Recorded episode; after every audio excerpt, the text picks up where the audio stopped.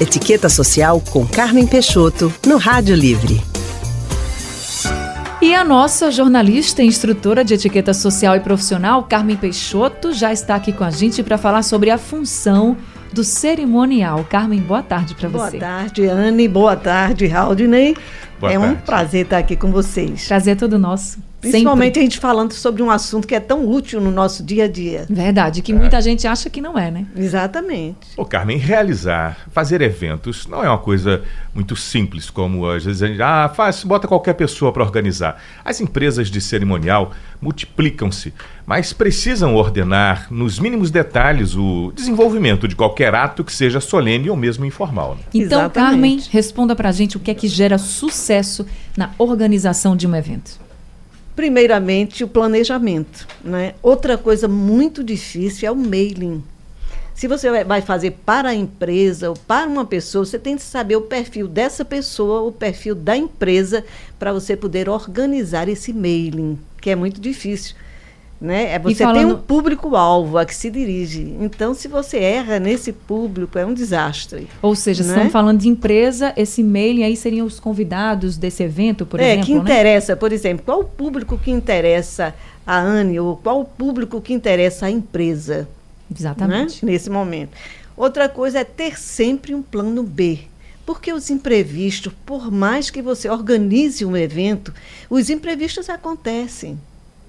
E são, é muito bom até para aprendizagem, né? É, mas na hora é difícil, né? É difícil, mas a gente aprende muito com esses imprevistos, a ter autocontrole, principalmente autocontrole emocional, né? E ao mesmo tempo, o quê?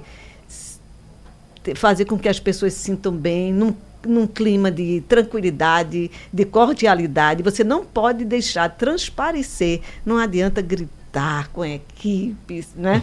Você tem de ser firme e providenciar o que deve ser providenciado mostrar que tá naquela tudo certo, ocasião. né? E então, Ô, Carmen, as civilizações mais Sim. antigas já tinham suas, seus jeitos de fazer? Existia cerimonial nas civilizações antigas Existia, sim. Por exemplo, o, o rei Luís III, no século XIII, ele foi quem organizou, assim, digamos, quase que um código não é? de, de boas maneiras na sua corte.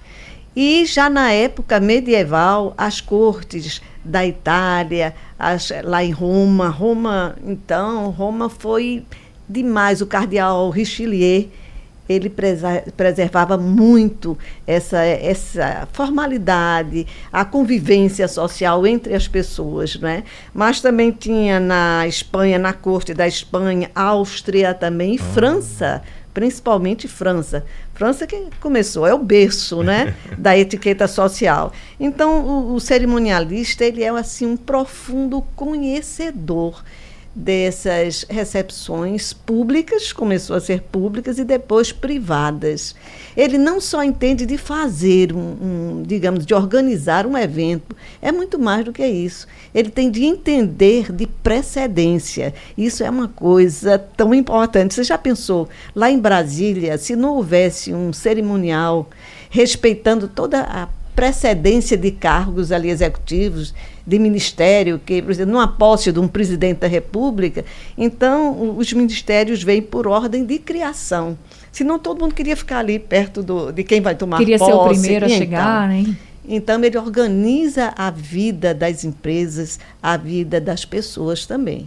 Agora, Carmen, muita gente que está ouvindo, a gente já, já pode ter passado pela situação ou pela dúvida dizer assim: será? Vou casar. Vou fazer uma festa de casamento. Será que eu devo contratar um cerimonial? Não, eu mesmo vou fazer. Depois, festa de casamento, quem vai fazer sabe que é uma agonia. Ela pode ser simples como for, mas é muita coisa para resolver. Muita. São muitos fornecedores, ou seja, empresas que você vai ter que contratar. Seja o buffet, decoração, é uma igreja que você tem que procurar, são os músicos. Quem vai fazer uma festa, mesmo simples, sabe que é difícil. Então, o cerimonialista também, se ele for bom de verdade, ele faz uma diferença enorme, né? Mas faz muito, porque toda a responsabilidade vai ficar sobre ele. Né? Ele tem de, de primeiro saber, por exemplo, qual o perfil da noiva, o que é que ela deseja. Sempre a noiva organiza, né? de comum acordo Com o com o noivo, rapaz, claro. com o noivo. Mas normalmente- E, a- a- apesar de, da gente estar assim numa época tão moderna, mas casamento continua em, a, em alta. muito em alta. Muito em alta. Mesmo que se desfaça com um ano, mas é, continua mas em a festa, né, se transformou num grande num evento grande também. evento. Então, ela tende a absorver assim o que é que realmente os noivos querem. E muitas vezes é difícil, porque a noiva muda, às vezes, de opinião. Não, não quero mais isso, eu quero assim, né? E ele tem a responsabilidade de, de fazer com que ela entenda o que é melhor também para ela. Às vezes a noiva quer uma coisa que pode ser um desastre naquela ocasião. E ele, o, o, cerimonial, quando o casamento é lindo, belíssimo, é quando o cerimonial nem precisa aparecer. Correr atrás da noiva, soltar, desça agora, entendeu? Fica É vendo verdade. aquela coisa. Então, é porque o cerimonial vai bem.